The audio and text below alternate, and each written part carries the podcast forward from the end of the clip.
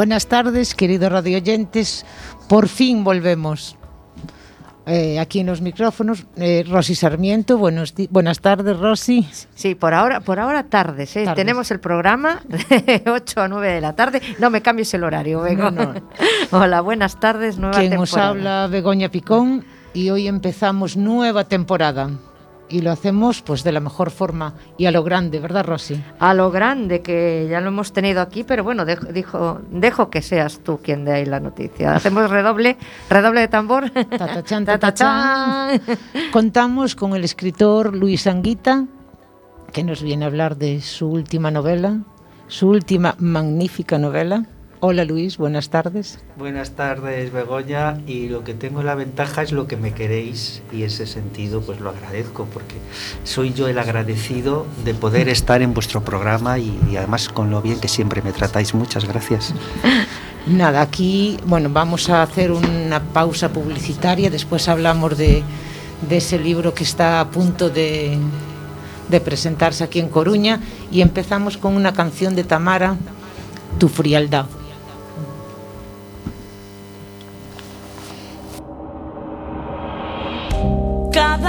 Noche mi vida es para ti como un juego cualquiera y nada más, porque a mí me atormenta en el alma tu frialdad. Yo quisiera saber si mi alma es igual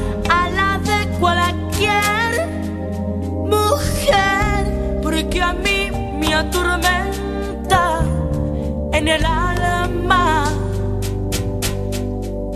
tu frialdad.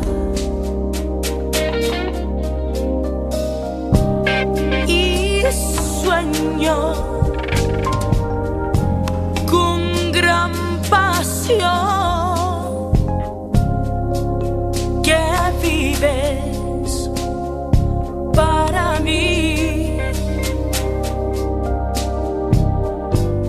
Como yo vivo niño por ti.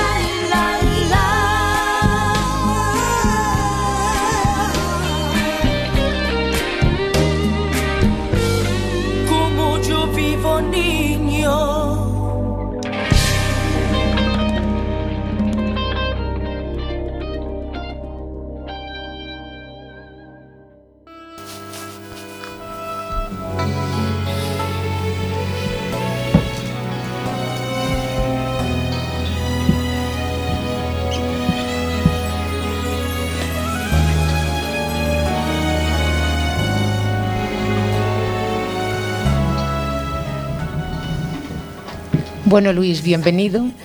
Encantado de estar aquí. Sabes que casi, casi cierras eh, nubes de papel y vuelves a, empezar ahora, porque fuiste el último invitado aquí, pre-COVID. es verdad. Ya es casualidad. Lo, ¿eh? hablábamos antes. Sí, ya me lo comentabais y no había caído que mi entrevista, es verdad, fue antes de, todo lo que es, hemos vivido ya desde hace año y medio. Sí, sí, sí. sí. Pues ahí viniste a hablarnos de, los, de tus libros. ¿Te acuerdas que hablamos de otro autor que a ver cuándo sacaba el libro y nos sorprendió? pues sí. De Eloy Gallán. Y hoy venimos a hablar de una fecha importante, ¿no? 15 de pues, octubre. Pues sí.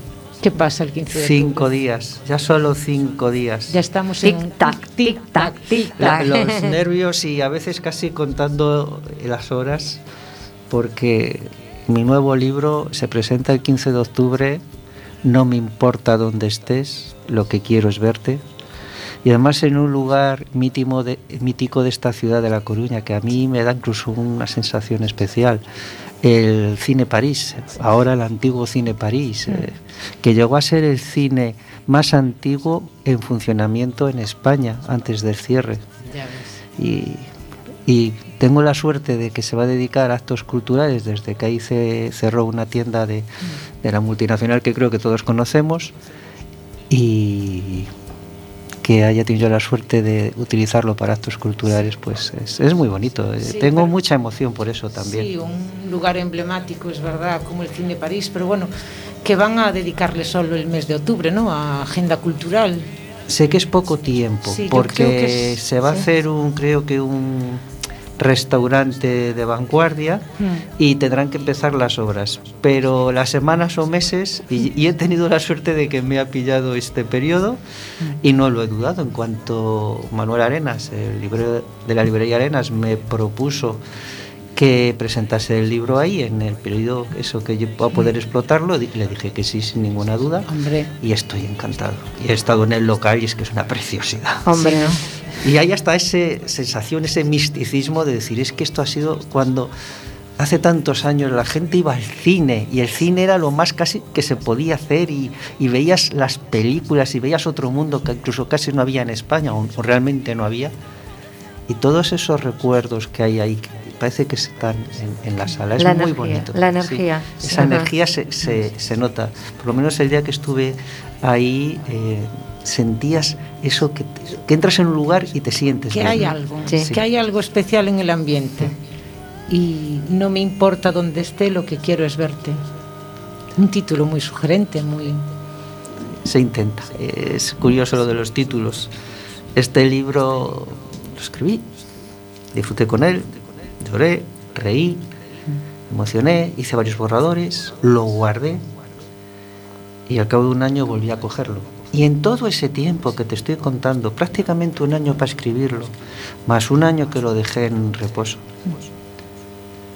no tenía título del libro, tenía varios, pero no tenía este título, ninguno me convencía. Y cada vez que cogía el borrador, tenía escritos, llegué a tener hasta seis títulos para ver si alguno de ellos me iba captando y no me convencían. A veces el que más me gustaba lo ponía en primer lugar, me lo imaginaba, quería cambiar. Y con este libro ya terminado y haciendo el último borrador, porque iba a la editorial y no pude ir sin título, me vino. Y realmente sentí que este es el título del libro. Es, muchas veces el título te llega incluso antes de comenzar. Otras veces mientras lo estás escribiendo. Mm. Este no lo encontraba hasta que dije, este es el título. No me importa dónde estés. Lo que quiero es verte. Claro, es que el título es algo, bueno, es la, la carta de presentación, aparte de la portada, que, bueno, comentarle a nuestros oyentes que la portada es increíblemente bonita, muy sugerente, muy ves la portada, la forma de la letra y te dan ganas de darle la vuelta, lo que hablábamos antes, ver la sinopsis y llevártelo. Es que eh, a mí al libro trato de mimarlo mucho en el sentido, tanto quiero que el título tenga que ver eh, con el contenido. Es decir, un título no puede ser vacío. Un título tienes que saber que cuando termines digas, este libro eh, era este título.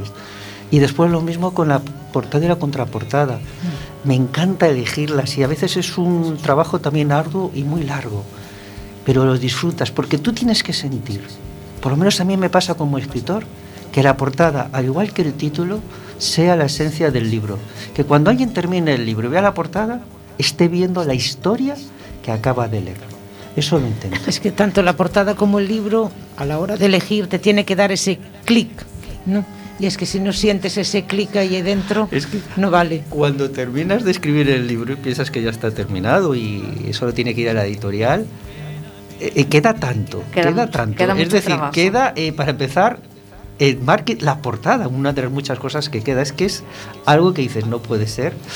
Y, es, y es así, es decir, la portada es mm, como el, la puerta. Sí, la puerta del libro.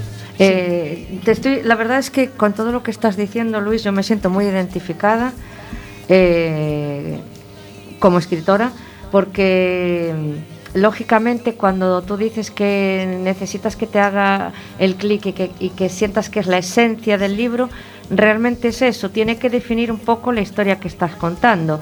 Y eso eh, es verdad que a veces tienes que, ser visual pensando y decidir ah, pues esta sé lo que quiero, pero tiene, llega el momento de descarte, de que tú, lo tienes claro, pero hasta llegar al, punto de, que la encuentras hay un largo proceso por detrás.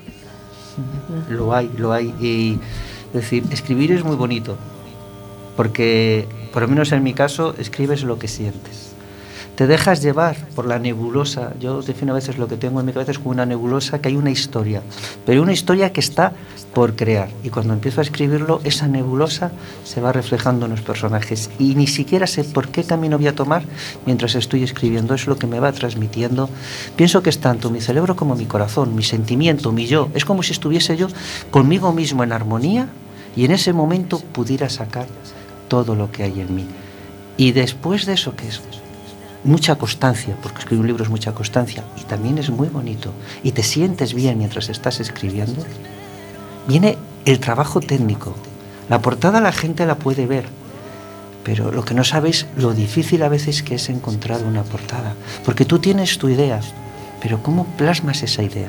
¿Cómo consigues que la editorial primero acepte tu idea, tu idea, porque tú tienes dominio sobre el libro, pero no tienes dominio ni sobre la contraportada y la portada, eso es de la editorial. Puedo decir que siempre han respetado en mi criterio. Y estás hablando ahí con los profesionales de la editorial buscando una portada, ellos te van dando una, 10, 20, a veces hasta 30 ideas y tú vas diciendo que no. Y pasan las semanas, meses, sabes que el tiempo se apura porque el libro tiene que ir a la imprenta y está sin terminar lo que es la portada. Y todo eso es una búsqueda de romperte la cabeza, de pensar por las noches, ¿por qué no la encuentro? Es, es decir, eso es un trabajo técnico que es también muy bonito porque tú, si es tu historia, no la puedes sacar con un traje, que es el aporte de la contraportada, que a ti no te convenzca como escritor. Claro, esa portada que tú transmites esa idea a la editorial, pero a lo mejor quien te está escuchando no capta realmente lo que tú quieres decir, lo que tú quieres, tú quieres una portada que haga sentir. Porque Sí, igual que- que... el título, la portada, es que Los tonos, los colores, Sí. la forma de las letras, todo. Si es que incluso son encantadores. Después de búsqueda, a veces te dice, te dan ya dos, tres, cuatro portadas y dicen, ya has acertado con tu esencia y tú las ves y dices, no. Y ahora como le digo que no, y, y vuelves a hablar con él y a matizar y a dar detalles, y es un volver a empezar. Al final siempre se ha encontrado portada igual que se ha encontrado Sí. título. Eh, pero es así. sí, pero así. es un trabajo arduo. Eh, Y eh, ¿puedo, ¿Puedo hacer Sí, una pregunta? sí, sí. es que me llama me llamó la, la atención ¿no? que estaba leyendo aquí un poco lo que es lo que es la, la sinopsis y, hay una parte eh, bueno hay una parte que es digamos la parte oscura de la novela que tampoco quiero hacer spoilers porque realmente viene en la sinopsis que viene una grave amenaza, que es la llegada a la ciudad de un asesino en serie que tiene como objetivo la pareja de su mejor amigo. Vemos que aquí hay un pálpito de, de- de- de- intriga y de, y de suspense que, que también adereza ¿no? con todos los demás contenidos. Habéis tocado anteriormente, creo que estos, estos temas en otras novelas, ¿no? No suelo hacer novelas de thriller. Sí que es cierto que ya tuve un personaje siniestro, un asesino y un violador. En mi segundo libro, Siempre habrá un lugar para soñar. Un personaje que metía miedo. Las personas que lo leían decían, no tengo que parar de leer porque siento miedo. Aquí he vuelto a coger otro perfil de un personaje también siniestro. Evidentemente está inventado. También puedo decir que por mi experiencia profesional eh, conoces perfiles y que hay gente que le gusta hacer estas cosas. Entonces, pues he decidido meterlo en la historia y va a afectar evidentemente a la vida de los protagonistas. Es como una subtrama, entiendo, ¿no? Una trama paralela de... de- de- a- un- Es un asesino en serie desde hace mucho tiempo Ajá, que va a aparecer en la vida cotidiana de estas personas. ujú. Él mata y co- realiza otros, otros hechos que no quiero adelantar Ajá. y va a formar parte de la historia. Y vamos a ver cómo se entrelazan y si consigue o no su objetivo. ¿Te cuesta introducirte en la mente de, esas, mm, de, de esa personalidad Para tan nada, siniestra? para nada. Eh, quizás porque los he vivido en mi trabajo. Incluso cuando los estoy escribiendo tengo una frialdad que a veces tienes que decir, "Uy, Luis, córtate un poco porque no lo describas de esta manera. ta-". Pero son psicópatas. Psicópatas, esta gente suele ser psicópatas muy inteligentes, que lo ven todo desde su punto de vista y su ego, su placer está en algo. Y solamente tienen su fijación en eso. Entonces es meterse en esa personalidad y no voy a decir que disfrute que me guste, pero me es muy cómodo escribir. Es decir, sacas esa vena, digamos, asesina y, y a mí personalmente mm, me gusta escribir. También mientras escribo puedo sentir odio o algo muy parecido al odio sobre ese personaje que he creado. O por lo menos desprecio. Sin, quizá puedo cambiar odio por, por desprecio, pero lo siento por él. Pero igual que lo siento, mm, eh, cuando lo estoy escribiendo me meto en su papel y puedo hasta ver su punto de vista. Claro, es lo que te iba a preguntar. Si tú te quedabas como el mero espectador que estás viendo la película o te metes ahí en la... no, soy eh, el personaje. en- eres el personaje. Soy, en ese momento es, el, es- soy el personaje y pienso como el personaje y escribo lo que me transmite ese personaje que he creado yo. No soy un espectador. Me meto en el pensamiento y en las ideas de ese personaje y describo lo que hace con toda la crudeza y la realidad. ¿Y eso no te pone así un poco la, la piel de gallina o es como que... No, porque estás en ese momento en el papel. El de- libro me dice que hay que contarlo Sí. Y cuando hay que contar una cosa, no puedes escapar de, de- de decirlo, de relatarlo. Y por tanto, si tú has decidido que tienes un perfil de un asesino, con lo que hagas asesino, que no quiero tampoco adelantar ya Ajá. mucho en la novela, pues ese asesino o ese contenido sexual o lo que realiza el asesino está ahí y lo vas a contar y lo vas a vivir. No me da, digamos, apuro contarlo. Cosa después es que el escritor decida qué vamos a hacer con este personaje. Pero cuando lo cuento, lo vivo y, el, y soy el, el personaje cuando lo estoy escribiendo. Sí, es lo que digo. A mí me parece difícil, desde mi punto de vista, me parece complicado porque una cosa es como que ves una, o estás en una trama de una novela o ves una serie sobre un psicópata, sobre lo que hace o deja de hacer, pero yo estoy del otro lado, yo lo estoy viendo, no me estoy metiendo en su mente. Pues Y eso es como que, como de, em, separas después la- Pues- las dos personalidades, la del asesino. sus pensamientos, Mm. su plan, cómo lo organiza y cómo lo tiene todo preparado, eso lo vivo y lo describo en la novela. Un plan perfecto, que le ha funcionado durante muchos años. Oh, madre mía. Eso se trata, un Es- Sí, asesino. sí, sí, sí, lo, Es lo es- sé, lo sé, Es digo que, que- por desgracia, Sí, sí. eh, con las nuevas tecnologías se va dificultando por el control de las personas. Pero los asesinos en serio, si han actuado con frialdad, solo un acto de mala suerte les puede hacer fallar. Por desgracia, sí que ha habido gente que jamás se habrá descubierto que disfruta haciendo daño a los demás. Porque su disfrute, su deseo, su, lo que a él le produce placer, es lo que hace en ese momento. Y por tanto, hay gente que es así. Es como que la verdad que el cerebro humano esconde muchos muchas incógnitas, ¿no? Todavía por descubrir, porque yo creo que qué es lo que diferencia eh, qué es lo que diferencia, obviamente lo sabemos, el perfil de un asesino del de una persona normal, pero es que hay asesinos que realmente llevan una doble vida con tal pulcritud que es eh, después como que se te pone la piel de gallina y decir, ¿cómo es posible que esta persona que yo conozco o he conocido personalmente haya sido capaz de hacer tal monstruosidad? Este es, no has leído el libro, pero te puedo asegurar que este es el personaje. Él tiene su vida y nadie sabe lo que hace. Nadie. Eh, Son normalmente psicópatas, como he dicho antes, muy inteligentes, no sienten ni padecen por los demás, solo miran lo que a ellos les interesa.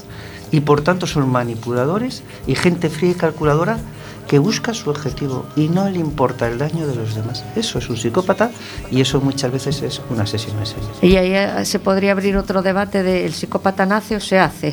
No sé, pero bueno, ahora dejamos un momentito el psicópata y vamos a una pausa musical. Seguimos con Tamara, eh, si no te hubiera sido.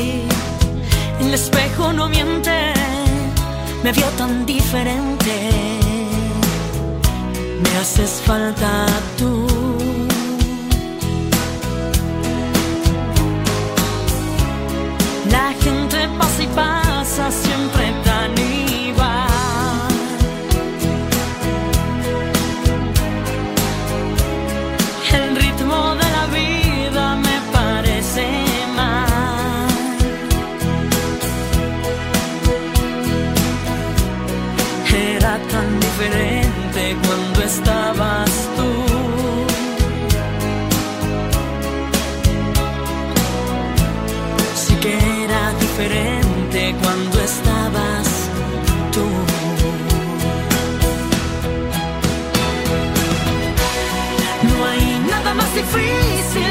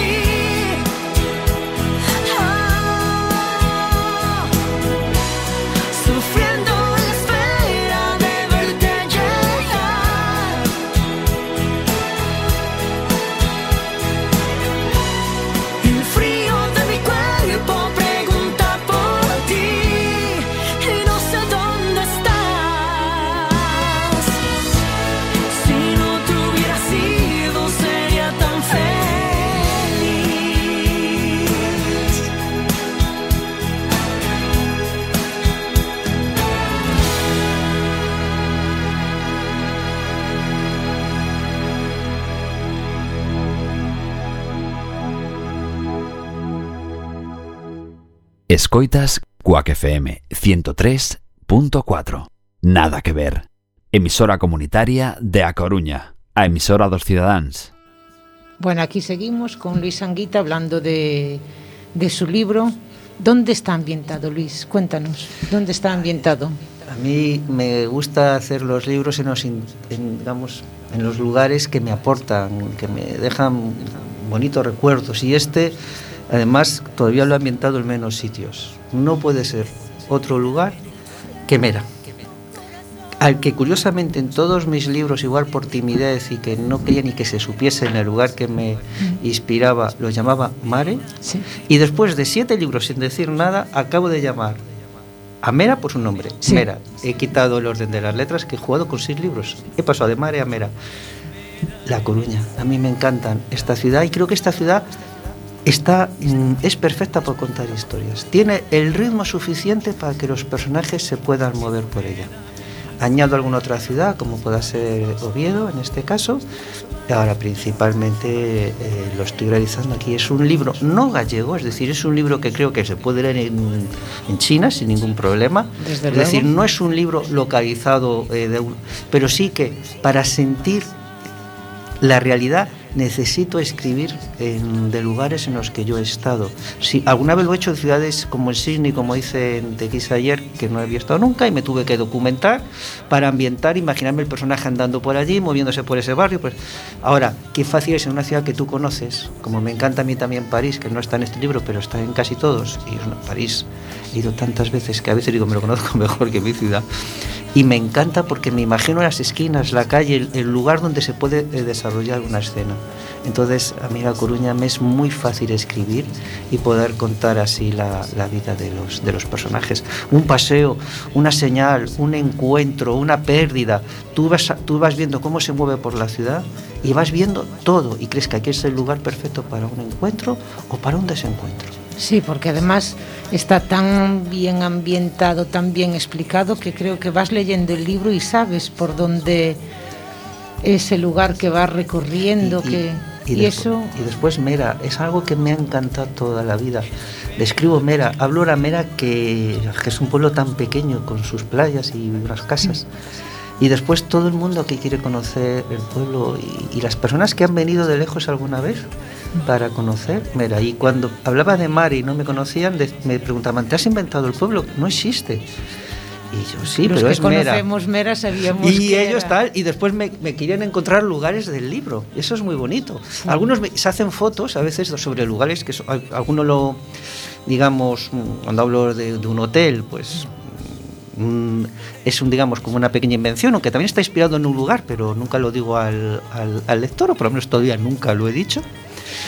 Y, pero en otras zonas que sí que se documentan en el libro, después a veces lectores me envían las fotos diciendo, he estado en Mera y aquí te hago las fotos y me lo envía a lo mejor con el- un libro y todo. Y digo, ay, qué bonito, qué bonito. La gente va, va para conocer el- el- la- los lugares donde se desarrollan mis libros. Sí, porque mira, a mí me pasó eh, curiosamente, pues con casi todos estos libros que están ambientados en Mera, que tú usabas lo de mare, ese Sí. juego de palabras, pero bueno, los de aquí sabíamos que te referías a Mera. Sí, todos. Por- claro, porque es que lo vemos, lo vivimos y es eh, te metes en el papel, vas a Mera, estás en el, estás leyendo y las escenas que ocurren en es- sabes perfectamente por dónde moverte, por dónde la casa, el hotel, bueno, sabes Y perfectamente me gustaba dónde- ese misterio que era por timidez, no por otro motivo. Es decir, no me sentía escritor y como iba a, a citar el pueblo. Y ahora, en cambio, es como decir, bueno, vamos, hay que dar un paso más, vamos a vencer miedos. Claro. Y lo llamo por su nombre. Sí, es la Y primera me ha vez. gustado, me ha Sí. encantado llamarlo por su nombre. Me he sentido hasta más auténtico contando cosas de lo que yo quiero que transmita, sobre todo el mar de Mira. Sí, que este es el primer libro donde podemos leer Mera. Bueno, como tú dices, Luis, hay que ir dando pasos y, claro. y a mí me parece, me parece perfecto, porque ya si estabas ambientando todos tus libros en la misma zona geográfica, hombre, pues lo, lo suyo es que la gente pues vea que realmente es un, es un sitio real, que, que existe y que... Sí, es que es Claro. como una referencia. A- La historia muchas veces no ocurre en Mera, pero sí que hay detalles de la historia, además normalmente fundamentales, que te llevan a ese lugar. Y no sé, son recuerdos de felicidad, de juventud, y a partir de ahí idealizas y te gusta contar. Y es un lugar para que a veces los personajes de mis historias se encuentren a sí mismos. Yo creo que en, en mis libros hay muchas veces la búsqueda de tu propio yo, de personas que no se rinden pero que no logran cumplir sus sueños, que no están a gusto, que se sienten perdidas. Y a veces ahí mera uno puede empezar a caminar y buscar un destino. Después veremos si consigo o no su objetivo. Pero es como encontrar la paz e ir a por ella. ¿Y te, te planteas eh, cambiar de escenario en próximas novelas o vas a seguir...? Eso, eso- eso no, yo, no lo sé ni yo. Es, de- es decir, eh, a mí la historia me surge y la escribo. Pero primero, nunca pensé que iba a escribir un libro. Cuando a mí hace 12 años, 14 años, me decís que voy a escribir un libro, y digo, mira, yo quiero mucho, pero ¿qué, qué habéis bebido? Voy a escribir. Y escribí uno, y cuando escribí uno, habría ju- perju- perju- bueno, perjuraba, de repente perjuraba, y había puesto la mano en el fuego de porque me sentí vacío, que con uno ya había terminado de escribir. Y de repente un día me surgió una chispa y dije, voy a escribir una segunda novela. Y tuve la idea que me llegó de repente. Se ve, estoy convencido de que mi cabeza llevaba trabajando, pero yo ni era consciente y afirmaba que no volvería a escribir. Hasta que de repente un día me vino un clic, además lo recuerdo, es como un despertar, y aquel día ya me puse a escribir. Y así estoy. Y cuando sienta que tengo una historia que contar, si tengo lectores tan maravillosos como los que hay ahora, eh, como los que tengo, yo siempre diré que tengo los mejores lectores del mundo. Y lo digo porque lo siento, porque todos los que me seguís, me conocéis, veis el cariño que me tiene la gente, los comentarios que me pone. Se llevan el libro, se lo han llevado a China, se lo han llevado a, a- Estados Unidos, a, Sudamérica, a Centroamérica. eh, eh, es que ya no os digo ciudades de Europa, digo sitios muy, muy lejanos. Ese cariño de la gente llevándose el libro con él en la mochila para decirle, Luis, mira, te llevo y te hago una foto aquí con el libro. O ahora que se presenta en el Cine París. Y, ayer mismo por la tarde he subido y la foto, pero ya me han hecho varias. Personas que están paseando por la calle real y ven el letrero anunciando la presentación y se paran y me hacen una foto. Para que digan, "Ah, Luis, es que estoy viendo. la ilu-". ellos viven la ilusión de, del libro. Son lectores tan buenos que viven. Me han pintado cuadros, me hacen montajes, me escriben poemas. Qué bonito. Es que es ¿eh? muy bonito. Es que la vida cuando se hace con corazón es muy bonita. Claro, todo, todo, porque yo creo que es como un feedback, que esto es lo que tú das y luego lo que el efecto de lo, de lo que recibes. Y realmente sí, tienes razón, mientras tengas historias que contar, lo importante es que, que salgan, que fluyan y, y que, va- que vayan donde tengan que Justo, y- donde y- tengan que ir. Y, ¿Y, y qué, nos puedes, qué nos puedes hacer así de spoiler Sí. para, para nuestros oyentes? ¿Qué van a encontrar en este libro? Bueno, este libro es un libro de alguien que no ha podido tener la vida que él habría querido. Tenía muchas ilusiones, que pensó que llegó su momento, pero La vida te trata de una manera que tú no esperas y, y tiene que dejar siempre postergados sus sueños. Y le va muy bien, es decir, cualquiera que lo conociese en la ciudad diría, oh, este es un hombre de éxito, un buen profesional. Pero una cosa es triunfar en que se vio en negocios, negocios locales, es decir, no grandes empresas, y otra cosa es el vacío interior que él tiene. Ujú. Y cuando uno piensa que pierde la esperanza, un flechazo, algo, un- una señal que le llega y le hace despertar. Pero ha perdido tanto, tanto ya la fe en él, que ni siquiera esa señal es capaz de reaccionar. Y lo pierde, vuelve a entrar en otro vacío. Amigos. Amigos que son distintos que él y que además ven la fuerza que él tiene, que él se va abandonando y piensa que no. Y sigue, es responsable, sigue trabajando, sigue cumpliendo. Pero piensa que está vacío y que y además dices, un día tuve una oportunidad y la perdí. Gente que acude a él lo da todo. Personajes con una fuerza de, de comerse el mundo, de comerse la vida, que tienen su amistad con él y en cambio él no sabe reaccionar. Y la vida, si le da un día una segunda oportunidad, vamos a ver si ese personaje decide jugar, aunque fracase. Dice, ya da igual si fracaso o no. La vida me da una oportunidad, voy a por ella. Vamos a ver si se produce eso. Y todo esto, ya he dicho, aderezado. En la vida de unas personas siempre puede haber cualquier maldad, cualquier cosa que te acabe con tu vida o te la, cambie del todo. Y cuando alguien con esa maldad actúa, igual puede actuar cerca de esas personas. Pues vamos a ver toda esta historia, cómo se eh, conjugan unos personajes donde la amistad y el amor están presentes con alguien que no sabe lo que es amistad o el amor porque solo piensa en sí mismo, en su placer y en disfrutar haciendo daño a los demás. La verdad que tiene, tiene una pinta muy, Claro, y muy escuchándolo como lo explica. De verdad, de verdad que sí, es como que te... Yo ya no quería que parase. Bueno, Eh, porque ya sabes que Luis lo explica de, de esa forma tan ahí tan especial que parece yo que tengo que decir que yo ya me leí el libro. El libro me fascinó. Y sí, estaba hablando y yo seguía metida en el papel, eh, estaba metida en el libro ahora, eh, no estaba aquí, estaba en el libro. Cuando yo estaba hablando, Sí. me encanta. Entonces Sí, es que te he transmitido eh, Sí, eh, yo el volví, libro. yo volví al libro. Qué Sí, bien, Volví qué al bien. libro. Mientras tú hablabas, contabas, evidentemente, eh, yo sé de lo que hablas, pues, por ejemplo, mejor que Rosy, porque evident- yo me leí el libro ajá. y yo estaba metida con los personajes y en su, en su trama, tal me cual. encanta, me Y- encanta. Y, una, y una pregunta, Luis, tú que tienes primero a la hora de escribir, ¿tienes la historia? ¿Tienes los personajes? ¿Vas improvisando? ¿Cómo va? Tengo cosa? mucha constancia. Cuando escribo un libro tengo mucha constancia. Tengo una, una nebulosa de una historia con personajes que van surgiendo, algunos que no están al principio, incluso a veces personajes que pueden aparecer de manera tangencial y se convierten en piezas fundamentales de la historia. A veces digo incluso que algunos personajes secundarios míos tienen más fuerza que o, o la misma que los protagonistas. Ujú. Entonces, esa nebulosa va surgiendo con personajes y la historia se va enredando, se va creando y se va armando. Eso es la- mi manera de escribir. No me gusta, es muy difícil que yo me haga un guion o que empiece a notar muchas cosas para escribir. Considero que si, cuando llegue el momento la tengo que contar, estar ahí. Si no, tomaré otros derroteros. Entonces, no soy una persona de hacerme, digamos, un esquema para redactar. Termino de escribir y al día siguiente volveré y veré, y además puedo incluso por mi trabajo, por eh, olvidarte, entre comillas, olvidarte de la historia, te sientas en ese momento de paz y todo vuelve a fluir. Eres un poco así, eh, bueno, en la descripción, la pregunta, la tercera pregunta que te- me hacen. ¿Eres de brújula, eres de mapa? ¿Eres un poco que te dejas llevar o tienes todo planificado? Y tú eres también un poco a, a libre albedrío lo que te vaya surgiendo. En A ese- libre albedrío En ese total. sentido también, también eres de los míos, como digo yo. No yo me planifico nada No plan- salvo la constancia de escribir, nada más. A donde el corazón lo manda. a donde el corazón mande. Y eso es lo que tiene que ser, porque una historia tiene que tener emoción, porque si le falta eso, Claro. es como que abres el libro y si no tiene nada que ofrecerte, ah, yo soy de las que doy oportunidad y digo, bueno, voy a leer un poco más, no, porque a veces tienes, te cuesta más que entrar o no entrar en las historias.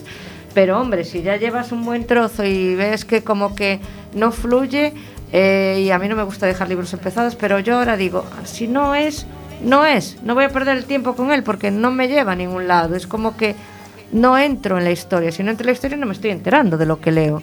Entonces, para ir acumulando a lo leído, si no te has enterado de lo que has leído, ¿para qué sirve? Sí.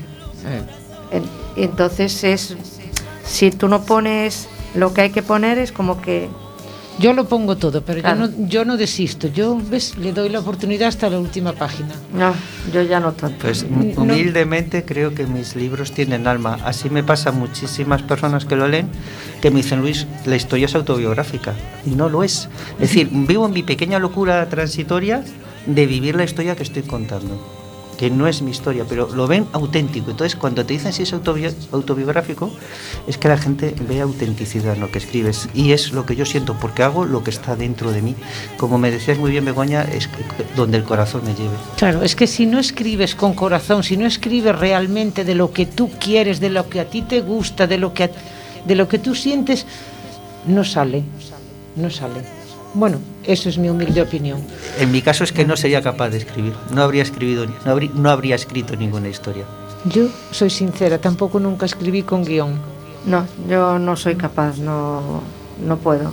Yo digo, Pedro va a la fuente y se rompe el cántaro, y de ahí De, de hecho, eh, decimos ya aquí en directo que no tenemos guion en un programa de radio. Ah, no, nunca tenemos Nunca. guion.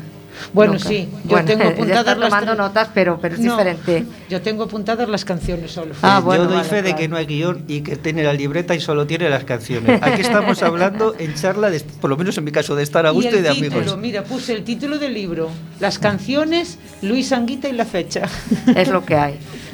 Eh, yo puedo decir que leí un libro, solamente un libro tuyo, pero ya te lo dije en su momento, Sí. que lo que más me gustó es que realmente el pozo ese de que, de que te metía en la historia y que, y que yo me empatizaba con los personajes porque sentía las emociones de esos personajes. Y para mí eso es lo más principal a la hora de leer un libro, aparte de que te mete en la trama de que yo lo sienta y diga, ah, no te llenes de rabia o, o te pongas triste o... Claro, es que si no, no, me- no quiero, no, no me dice nada el libro. Claro, me es que parece tienes- sustancial.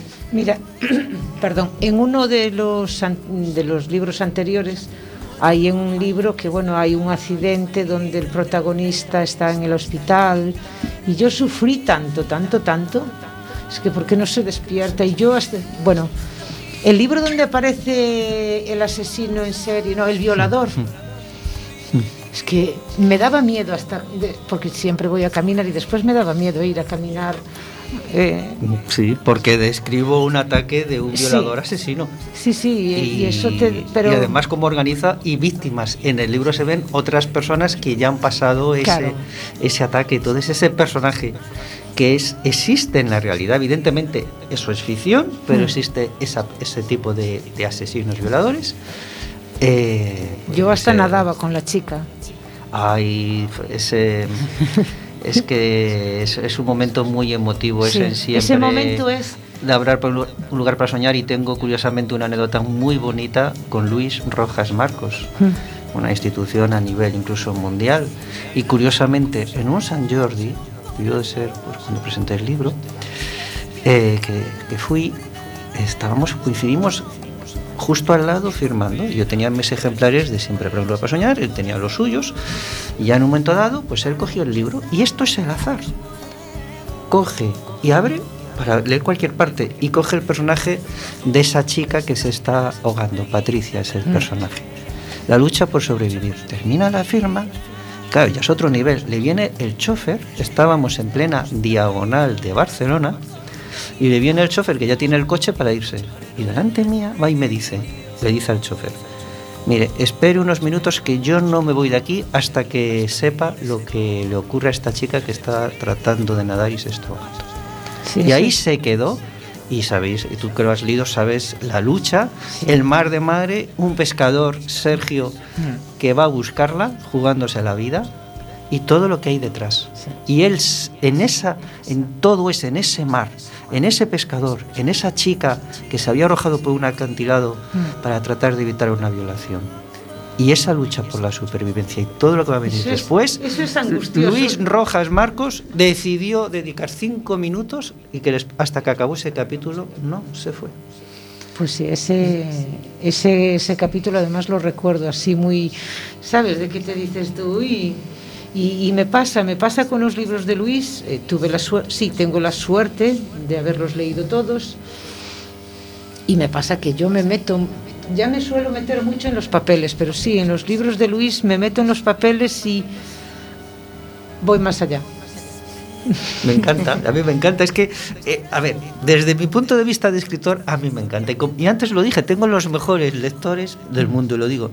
Porque personas que me leen uno, cualquiera de mis libros y deciden leerlos todos, es que digo, Dios, que no puede ser. Y los van leyendo todos. Y a veces me vienen a una firma, ojalá me pasen esta, hasta ahora tenía seis, este siete. Y personas que han leído un libro y como los, han los tienen ya todos, me vienen con los seis libros para que se los dedique. Igual en esta me encuentro alguien con siete libros y yo el más feliz del mundo. Claro, sí, sí. Eso es que eso es lo mejor, pero- No, pero me vienen incluso para decir, mira, los traigo, pero con que me firme uno. Y digo, no, mire, si los traes, que Claro. los firmo todos. Y la ilusión, y ahí la espera. Es que me encanta esas caras, esa alegría de la persona que ves que le estás dedicando el libro y que además dices que me quiere leer todos los libros. Mira, les voy a contar a nuestros oyentes. Yo conocí a Luis en la, fir- en la presentación de otro libro. Mm. Entonces, eh, a ese libro yo iba a comentar el libro, pero en forma de poemas. ¿no? Me vino, me felicitó y me dijo, pues mira, yo te invito a la presentación de mi libro. Sé que no me vas a hacer un poema. Es que decirle eso a una libra. Sé que no me vas a hacer un poema. Y te digo que en ese libro no tenía nada, porque los siguientes sí que me los leí. Pero en ese libro en concreto, que era Tomo un café o Tomo tu vida, no leí más que la contraportada. Tenía otra cosa. Y ahí me llego yo a la presentación. Le digo, toma, aquí tienes tres poemas. Porque fue así. Sí, es así. Sí. Y después me hizo subir. Sí, ella eh, la hice subir, quiso leer solo un poema y leyó los tres, pero cuando hablamos de esa magia que se produce, era un auditorio donde había 300 personas en la fundación Creo que sí, a, a esa fui yo. y pues también eres testigo. El silencio de las 300 personas escuchando cómo Begoña recitaba los poemas fue impresionante. Sí, la verdad es que sí fue impresionante. Te Sí, sí, llevaste sí, sí, A, la sí. a 300 personas, te las llevaste. Sí, fue, fue muy bonito, de verdad, una experiencia increíble, eh, porque además no era nada esperado. Creo, creo recordar que uno de los poemas o dos los hiciera esa misma tarde Pues los bordaste. y no estaban ni preparados porque para el siguiente libro es verdad que ya iba preparada, ya leyera toda la novela, ya me preparé los poemas, pero para ese no, no preparara nada, es que ni me los leyera. No, los hice, los pasé Y habrá que hablar de ese buen escritor que hizo que nos conociéramos. Sí, Eh, desde que es. Eloy Gallán. Eloy Es Gallán, que sí. escribe muy bonito. eh. Sí. Yo recomiendo que lo lean porque es otra persona que escribe con una sensibilidad total y absoluta. Sí, También lo he leído. Sí, Sí. lo entrevistamos. Sí, sí. Lo que pasa es que era un momento de la pandemia donde no podíamos tener invitados eh, aquí en la emisora, sí fue una entrevista por teléfono. Y nada, es que además surgió, hablamos de él en la última entrevista que tuvimos aquí, sí, a ver si Eloy saca libro, tal. Sí. Y a los dos días nos vemos con la, con la noticia de, sí, sí, ya está ahí. Un libro precioso Sí, también. un puente historia de un puente a Peulla, sí. Sí, es un muy lugar bonito. perdido Sí, de sí, sí, Chile sí, sí, sí. y la historia es muy La muy historia es increíble porque al ser un libro completamente narrado es lo Sí, que yo le lo dije. hablamos. O es algo que realmente te, te, te, te capta ya la atención o es muy difícil, ¿eh? un libro que es pura Mm. Sí, sí. narrativa. Tiene Sí, que sí. ser bueno. Pero Eloy Bueno. tiene que creérselo más. ¿eh? Tiene Sí, que creérselo más. Es la timidez del escritor. Sí. Esa- eso es que lo aprecio. A veces no digo que lo regañe, pero, pero le digo, pero tienes un escritor de primera, eres buenísimo. Sí. Pero deja el libro y se esconde. Regala una historia directa al corazón, porque lo son, y en cambio él se encoge y dice. Uf, a ver, que la gente lo lea, pero yo cómo no, cómo voy a hacer entrevistas, cómo voy a hacer actos. Es como si él no se lo creyese. Sí, sí, y alguien le que- tiene que decir que es de los buenos, pero de los buenos buenos y que es una y que si hace que su libro llegue a más gente va a ayudar a mucha gente en todos los sentidos, porque cuando uno encuentra un libro que le gusta, ese libro le hace compañía le deja recuerdos y lo guarda cerca de él. Y los libros de Eloy son de ese tipo de Sí, libros. desde luego yo hablé miles de veces, creo que de, de las damas silenciosas, yo creo que se lo. Me quedé con ganas Las eh, de leer las las damas Esa, silenciosas. sí, sí, las beguinas y todo eso fue, es que a mí fue un libro que me impactó muchísimo. A mí me gustan los libros donde hay una mujer, don- una mujer fuera de su tiempo que tiene que luchar, eso me, me Pues encanta. ese tema es lo borda, ¿eh? porque el Sí, sí. Es exactamente lo mismo. Sí, sí, también. sí, ese libro mm, fue uno de los libros que mm, yo creo que un libro que me marcó. Siempre hablo de ese libro y fue ahí donde en la presentación de las damas silenciosas donde yo conocí a Luis y donde me dice, ya sé que tú no me vas a hacer un poema de mi libro. Pero te lo decía, no te lo decía para picarte, créeme que te lo decía con toda mi humildad, porque no se me, me encantaron, pero ni se me iba a ocurrir pedirte que me hicieras un poema. Entonces te decía, yo sé que no me lo vas a hacer, pero te lo decía Pero no para picarte. Sí, pero, pero- pero fue un acto de. de a una decir- libra no se le puede decir. Claro. Ya sé que no vas a hacerlo. Tu reacción fue venir con tres poemas y además la presentación, yo creo que era con días de diferencia, la de Eloy y la mía. Sí, fue, pues yo creo que una fue enero, febrero, febrero, marzo, o las dos en el mismo mes. Yo creo que las dos fueron como en una semana de diferencia o algo así. Yo creo que las dos fueron en marzo. Sí, Pero te hablo también, no, no me acuerdo muy claro, bien. yo tampoco, no, no soy consciente ahora de, sé que fue eso a principios de año, pero no, sí, sí, pero yo me presenté allí. Y claro, después decían, desde el público, desde el público, gente me conoció y me mandó al Facebook fotos, Fíjate. Fotos, ¿eh? Sí. Eso es y gente buenísimo. que yo no conocía de nada, que no, conocí, que no la tenía ni en el Facebook. Pero me, sí que me saltó un, un mensaje, tienes una, una solicitud de... tal", Y yo, mira, es que tengo fotos cuando leíste en la presentación de Luis y yo, ah, Eso es bonito, eso es bonito. Eh, pero tú te das cuenta que si te hicieron fotos es porque tus poemas encantaron y la gente hizo unas fotos mientras tú estabas recitando. sí. Obviamente. Sí, es que solo había que ver el auditorio como estaba entregado. Y las fotos que se han subido, eh, o yo he visto, contigo recitando, todo el mundo está sin parpadear, mirándote a ti. Como queriendo, es decir, Yo subí una captaste foto, a la gente. Yo subí una foto que además era muy significativa porque mira, estaba, yo estaba leyendo y detrás mía estabas tú, Pablo y José Esa foto es preciosa. Esa foto es espectacular y estáis lo- los tres apoyados. Embelesados contigo, yo Sí, por lo menos. mirándome parecíais los vigilantes de la paña. Te teníamos bien rodeada, ¿eh? Sí, bien rodeados. Sí, muy bien tratada siempre, desde luego. Sí, sí. Entonces nos veremos el viernes, ¿no? El vier- viernes, ojalá, sí. Dentro ya de menos, bueno, cinco días, el 15 de octubre, a las 8 de la tarde, este viernes 8 de la tarde, en el antiguo Cine París. Creo que la gente que venga se lo va a pasar bien. Tengo un invitado nuevo que va a subir a la mesa, que ha estado en todos mis libros y que es un gran abogado y me apetecía que estuviese y se me ha brindado, que es Manuel Vilaro Pombo, Pablo Portavales, que me va a presentar el libro, el editor José Membrive Membrive, que viene de Barcelona a la presentación, Lo conozco. evidentemente la poetisa Begoña Picón y este escritor que estará ahí con ellos disfrutando. Bueno, bueno, un, Os un invito lujazo, un lujazo. Porque os lo vais a pasar bien los que queréis venir. ya os lo Un plantel de lujo. Eh, Bego, El tiempo apremia, ya lo sé, Rosy. Es Aquí- que al final estamos siempre, nos pasa lo mismo, Luis, estamos tan a gusto Se ha ido una hora sin darnos cuenta. que se nos Sí. va el tiempo como va. el agua, que yo a veces tengo que estar mirando el reloj y diciendo, ay, por favor, que no, que no, que no, pero Pues es- nada, es tenemos que despedirnos. Nos despedimos ahora y, y ya nos- le decimos, querido técnico, después de despedirnos nos pones esa música, ¿vale? Entonces, Luis, gracias por venir. Siempre es un placer.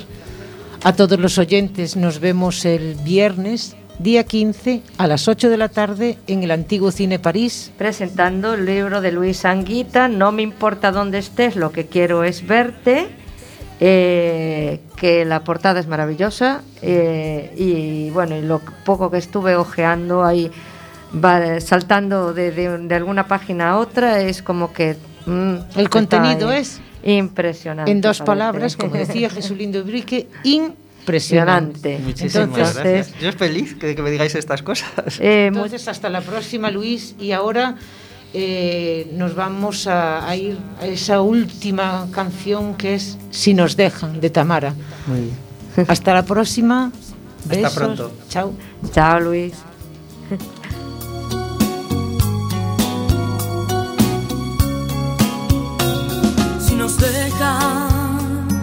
Nos vamos a querer toda la vida. Si nos dejan, nos vamos a vivir a un mundo nuevo.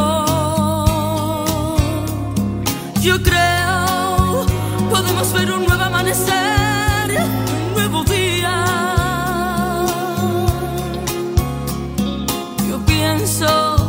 que tú y yo podemos ser felices todavía. Si nos dejan, buscamos un rincón cerca del cielo. Si nos dejan, haremos de las nubes